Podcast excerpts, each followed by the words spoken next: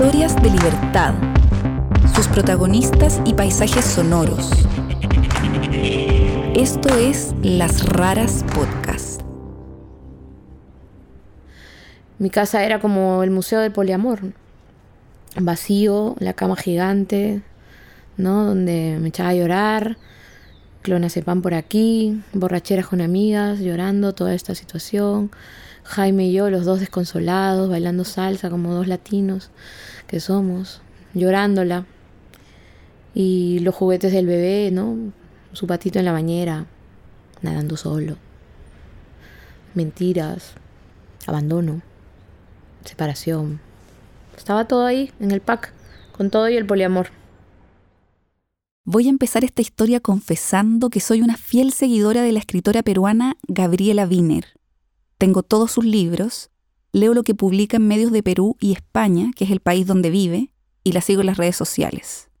Su pluma es excepcional, pero no es ese el motivo por el cual yo la sigo.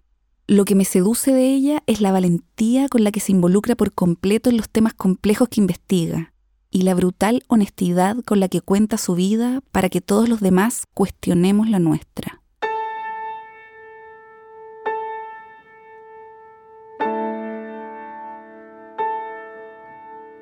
Esto es Las Raras, historias de libertad.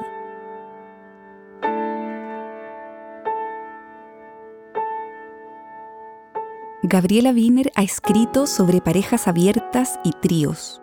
Lo hizo en El planeta de los swingers, una crónica en la que cuenta una noche en un club de intercambio de parejas en Barcelona, un lugar que visitó por trabajo y que resultó ser mucho menos sexy de lo que esperaba pero donde de todas maneras tuvo sexo grupal para narrarlo en detalle. Su cómplice en esa experiencia fue el poeta peruano Jaime Rodríguez, su pareja hace 17 años con quien tiene una hija. En otro relato titulado Tres, Gabriela habla sobre el mundo de los tríos.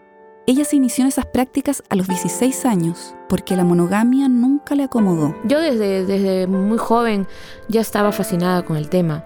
Me encantaba Anais Nin, Henry Miller, Jung, ahí, jaja, las películas francesas donde pasaban estas cosas. Tenía evidentemente una, tendencia hacia, no sé, hacia romper esa cosa de, de dos, ¿no?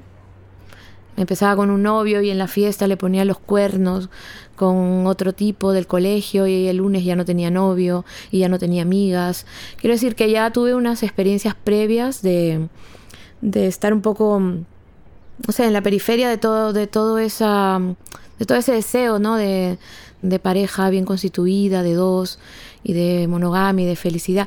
Y sin embargo, eh, también seguí ese mismo camino, o sea, porque han pasado muchos años hasta que Jaime y yo hemos podido trabajar nuestras inseguridades y poder cumplir algunos deseos juntos. Cuando ya llevaba un tiempo como pareja con Jaime, Gabriela empezó a proponerle hacer tríos. Los dos habían tenido experiencias sexuales con más de una persona antes de conocerse, pero decidieron que querían probarlo juntos y seguir experimentando, a pesar de las inseguridades y los celos que sentían. Las invitadas siempre fueron mujeres, un gusto que los dos comparten, y una de las reglas que se impusieron fue mantener esas relaciones siempre en el plano de lo sexual, o como escribe Gabriela en tres, lejos de la amistad y muy lejos del amor. Eso hasta el 8 de marzo de 2014, el día en que conocieron a Rocío Lanchares. Rosy. Conocimos a Rocío en un solar del Patio Maravillas, que era un espacio, un centro social ocupado en Madrid. Y allí estaba ella mm, rodeada de, de sus compañeras, amigas, con las que vivía en una comuna. Cuando yo escuché que todas esas chicas hermosas vivían juntas, que eran músicas y hacían una vida fuera del sistema, Dios, me quedé enamorada, claramente, y quise saberlo todo de ellas. Rocío en ese momento tocaba en una banda de punk y electrónica, vivía en una casa ocupa y era parte de un colectivo autogestionado que organizaba eventos contraculturales. Además, había hecho con sus amigas feministas lo que llamaron un pacto de útero se embarazarían juntas y criarían a sus hijos en comunidad. Ella odiaba a las parejas. nunca había tenido una relación de más de tres meses. Pero... Rocío ya nos había echado el ojo ese día, sabía un poco de nuestras extrañas costumbres.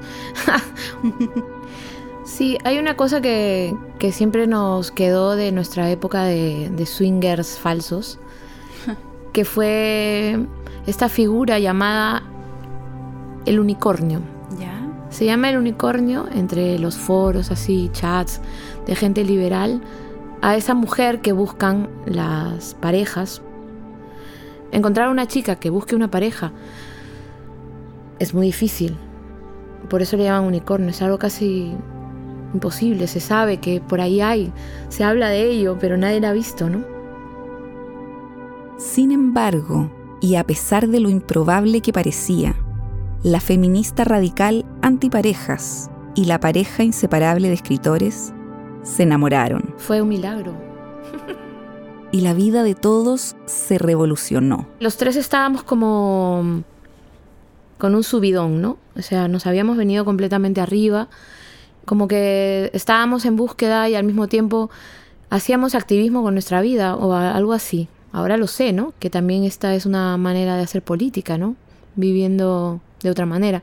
Una manera de también de estar fuera del sistema, amar de otra manera. Al mismo tiempo que experimentaba esta nueva forma de amar, Gabriela se preocupaba de estudiar al respecto. Un libro de cabecera fue Ética Promiscua, de las norteamericanas Janet Hardy y Dossie Easton. Una especie de manual para tener relaciones no monógamas sanas y respetuosas con los sentimientos de todos los involucrados, y que trata temas como luchando contra la visión negativa del sexo, cómo alcanzar acuerdos y guía para gestionar tus celos. Qué difícil el equilibrio. Qué difícil para una persona que es la tercera persona gestionarse dentro de un núcleo así, donde hay una pareja potente con tantos años, con tanta historia. Es intimidante, ¿no? Eh, hay como una cierta desprotección. Y también qué duro para la pareja, para las partes de la pareja, ese elemento de novedad, de frescura, ¿no? que rompe el orden, ¿no? Mm, al lado del, cual tú mm, pareces ya una cosa vieja, eh, un desperdicio. no es fácil, no es nada fácil. Y la primera época fue una época muy, muy dulce, pero al mismo tiempo empezaron también las peleas, siempre por el tema de la atención o el cuidado del otro, ¿no? Es tan complicado lo del 3, porque si dos están juntos, siempre hay uno que se siente desamparado, ¿no? O menos atendido o atendida. Luego el, el, trío, pues en lo sexual, a veces bien, pero otras veces tampoco tienes ganas de eso, ¿sabes? A medida que iba evolucionando esta nueva relación, Rocío, Jaime y Gabriela iban alcanzando sus propios acuerdos. Tuvo mucho que ver eh, Rosy, ¿no? Porque ella vino con una cuestión acerca del amor libre muy radical y yo decidí dar el paso, por fin, de que abriéramos nuestra relación completamente, la de los tres.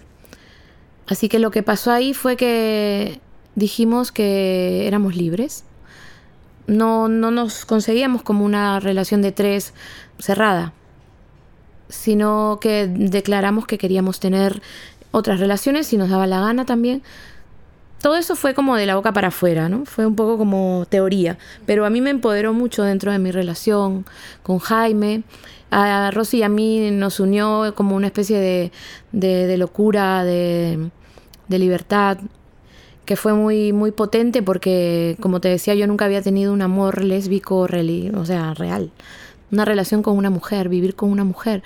Y me estaba completamente fascinada.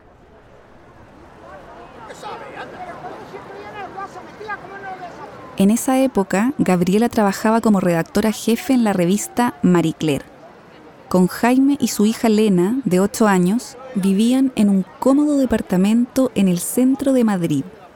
Rocío vivía en la periferia y cruzaba la ciudad para ir a quedarse con ellos.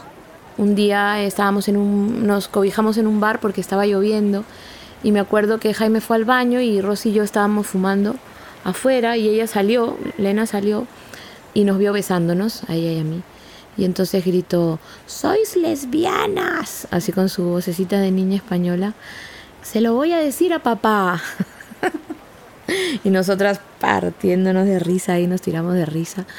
Y le dicen, pero Elena, papá ya lo sabe, ¿no? Pero claro, este fue, ahora tenemos que hablar, ¿no? Entonces entramos al bar y, y le dijimos a Jaime, oye, Elena te quiere contar algo, ¿no? Y Elena dijo, sí, bueno, que mamá y Rosy son novias, se han besado y tal. Y entonces le, le, contamos cómo era la historia y ella, ¿en serio? ¿En serio? ¿En serio? Bueno, a la media hora ya se olvidó, ¿no? Eh, o a la media hora ya le parecía que eso también era parte del mundo y le parecía normal, o sea, como piensan los niños, ¿no? Al principio se sorprenden y luego ya está, lo incorporan, ¿no? Y nada, en, el colegio le preguntaban, oye, ¿quién es Rosy? Es la novia de tu papá. Eh, y ella lo contaba con sus propias palabras y decía, bueno, son una tripareja. Después de la sorpresa inicial y para su propio asombro, sus familias tampoco los cuestionaron demasiado. No se puede ya ser transgresor porque inmediatamente ya nos normalizaron. Nos normalizaron jodidamente, ¿no? Ya, ya es como vamos a las navidades, a las fiestas, a los matrimonios, comuniones, bautizos, todo. Así como somos, y vamos y los tres y nos llaman, ay, vienen los poliamorosos, no.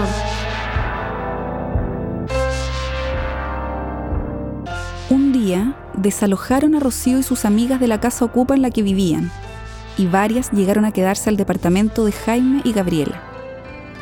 Con los días, cada una fue encontrando un lugar donde vivir, y Rocío, sin estar muy convencida, se quedó. Para Rosy fue como muy difícil la conciliación, ¿no? Además, la idea de, ir a meterse en una casa, de una familia, ella estaba contra la pareja, contra la familia tradicional, ella quería criar en comunidad, ¿no? Pero bueno, eso no, desde luego creo que soslayaba que tampoco éramos una familia como tal, como la típica familia, ¿no? Sí que lo éramos antes de ella, pero cuando ella llegó nos transformamos en otra cosa, ¿no? Y a veces yo se lo decía, ¿no? Pero aquí también estamos haciendo algo radical. Aquí también están pasando cosas distintas. Pero ella seguía como atravesada por esta idea. Para lograr un acuerdo que los dejara a todos conformes, Jaime y Gabriela decidieron cambiarse a vivir en las afueras de la ciudad, cerca del lugar donde el colectivo de Rocío organiza eventos y hace vida comunitaria. Gabriela además renunció a la revista y se convirtió en una periodista independiente, así que el cambio de vida fue profundo para todos. El conocernos hizo que revolucionáramos la vida del otro. Colisionamos por todos lados, ¿no? La casa que encontraron es muy diferente al departamento donde estaban acostumbrados a vivir es un galpón refaccionado, un espacio amplio con varias piezas, una terraza, un altillo y un subterráneo. Durante mucho tiempo dormimos en dos camas matrimoniales pegadas, hasta que por fin nos, nos compramos, nos mandamos a hacer una cama gigante. La cama del poliamor, la llamamos de coña. Cuando ya estuvieron instalados, vino el tema de la maternidad. Rosy estaba muy interesada en, el, en que pasara pronto, la verdad yo menos. Quería vivir un poco más. pero, pero bueno, lo buscamos, lo buscamos claramente. Fue una etapa como muy dulce, como de, previo eh, al asunto, porque hicimos nido, ya finalmente esta etapa de, conflicto se apaciguó porque ya teníamos un motivo más allá de nosotros. Cada encuentro sexual era un encuentro ritual entre los tres. Y los tres creemos que fue un día que, que estuvimos ahí tirando muy bien, muy rico y que además eh, habíamos estado como muy eh, obsesionados con el tema de la eyaculación femenina, porque yo había escrito un artículo, me acuerdo, y esto es una curiosidad un poco así salvaje, pero que, que en, en, ese tiempo yo estaba intentando que Rosy eyaculara, a ver si podía.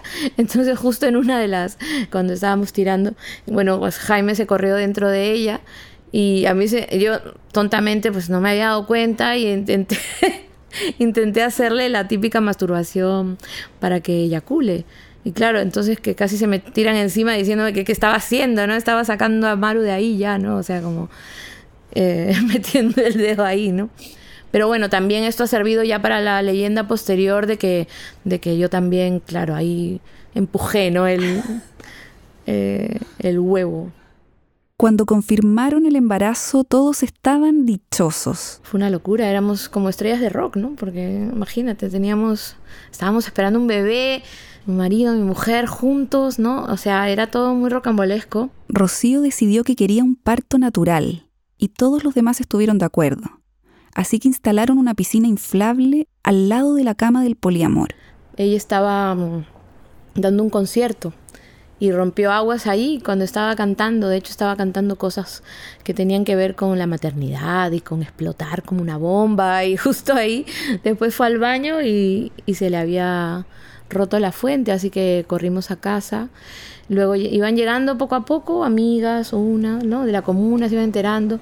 Al principio estaban todas afuera, pero luego se iban metiendo a la habitación, se iban metiendo. Total, cuando ya iba ya estaba ya en la fase de expulsión, había como 10 o 15 personas en la habitación, o sea que fue un parto colectivo tal cual, tal cual.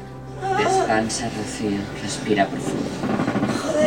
Yo estaba metida con ella en la piscina, Jaime la estaba cogiendo de, detrás para que pudiera levantarse y pujar. Vamos allá.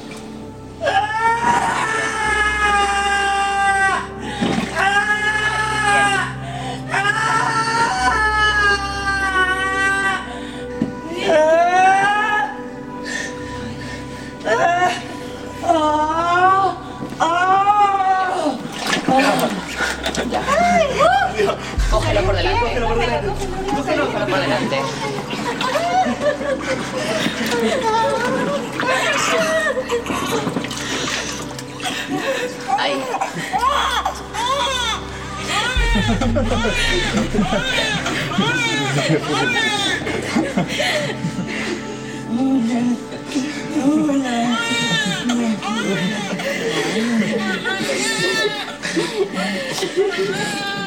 ¿Cómo le llamamos? Amor,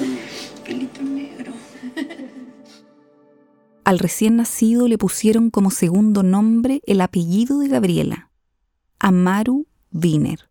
Después vino una época en que, como es común, todo giraba en torno a Amaru Wiener. Su leche, sus pañales, no había mucha vida social ni mucho sexo. Pero esa cotidianeidad se rompió por completo el día en que Gabriela leyó los mensajes que Rocío se mandaba por Facebook con otra persona. Y es loco, pero estamos dentro del poliamor y toda la cosa, pero cuando yo leí lo que se habían escrito, mm, me volví loca. Además, como no me lo contó inmediatamente, sentí como una especie de deslealtad, de, de traición, ¿no? Y sentí unos celos tremendos, ¿no? Incontrolables y empezó una etapa muy difícil de, peleas constantes, terribles, en los tiempos en que el bebé era pequeñísimo además, que no sabía quién lloraba más, si el bebé o yo.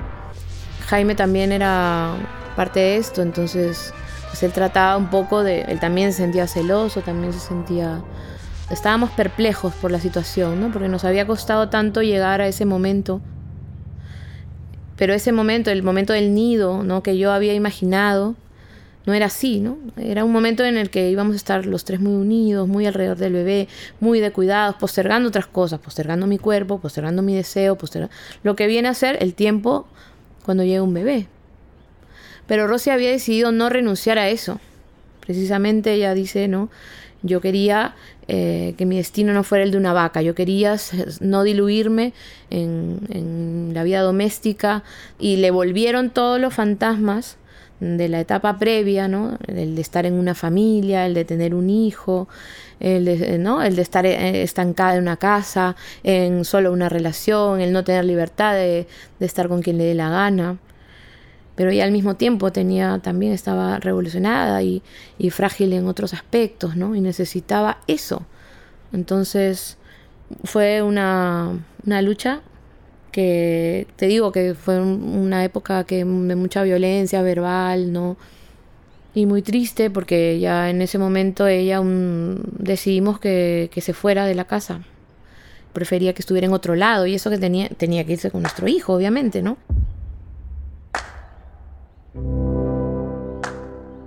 Mi casa era como el museo del poliamor. Vacío, la cama gigante, ¿no? Donde me echaba a llorar, clonazepam por aquí, borracheras con amigas, llorando toda esta situación. Jaime y yo, los dos desconsolados, bailando salsa como dos latinos que somos, llorándola. Y los juguetes del bebé, ¿no? Su patito en la bañera, nadando solo. era, todo, era todo dramático. Nos quedamos destruidos, o sea, por dentro eh, estábamos sintiéndonos tan miserables como si no hubiéramos salido nunca de la monogamia, con problemas típicamente de, de relaciones típicas. Celos, posesión, falta de cuidado con el otro, mentiras, abandono, separación. Estaba todo ahí en el pack, con todo y el poliamor. Esta crisis cambió la relación entre Jaime, Rocío y Gabriela. Se rompió el trío en ese momento, o sea, digamos que trajo bastante cola eh, lo que pasó, ¿no?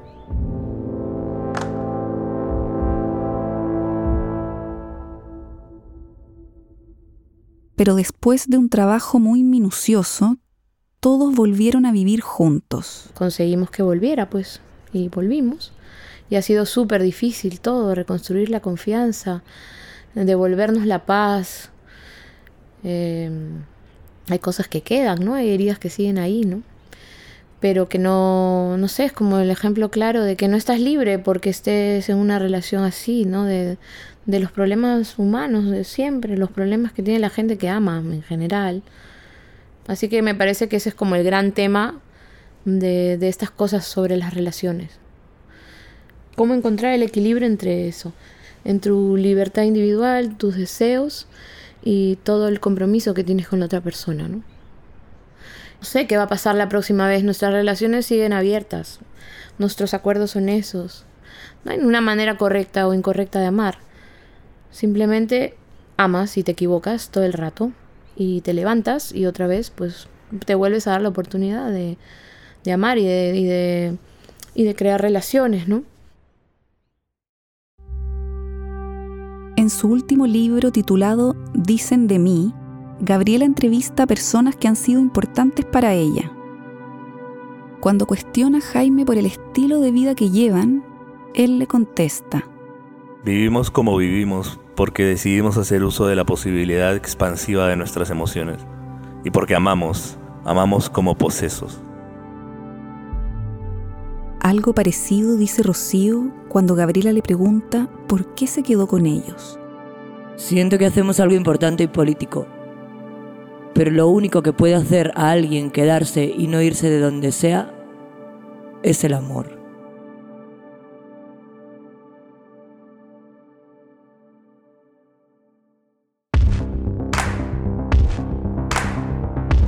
Queremos agradecer a Gabriela, Jaime y Rocío por compartir con nosotros esta historia, por el audio del video del nacimiento de Amaru y por las líneas que cierran este relato.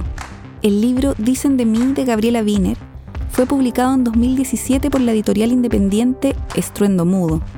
Los paisajes sonoros de Madrid fueron registrados por Aritz Sanjurjo. Las raras somos Martín Cruz y Catalina May. Esta tercera temporada cuenta con el apoyo y financiamiento de la International Women's Media Foundation. La música original es de Andrés Nusser. Las portadas de las historias de esta temporada fueron realizadas por Felipe Rabó. Pueden ver fotos y más información sobre nosotros y nuestras historias en lasraraspodcast.com y Las Raras Podcast en Instagram, Facebook y Twitter pueden escucharnos en Google Podcasts, Spotify, Apple Podcasts o donde prefieran escuchar sus podcasts.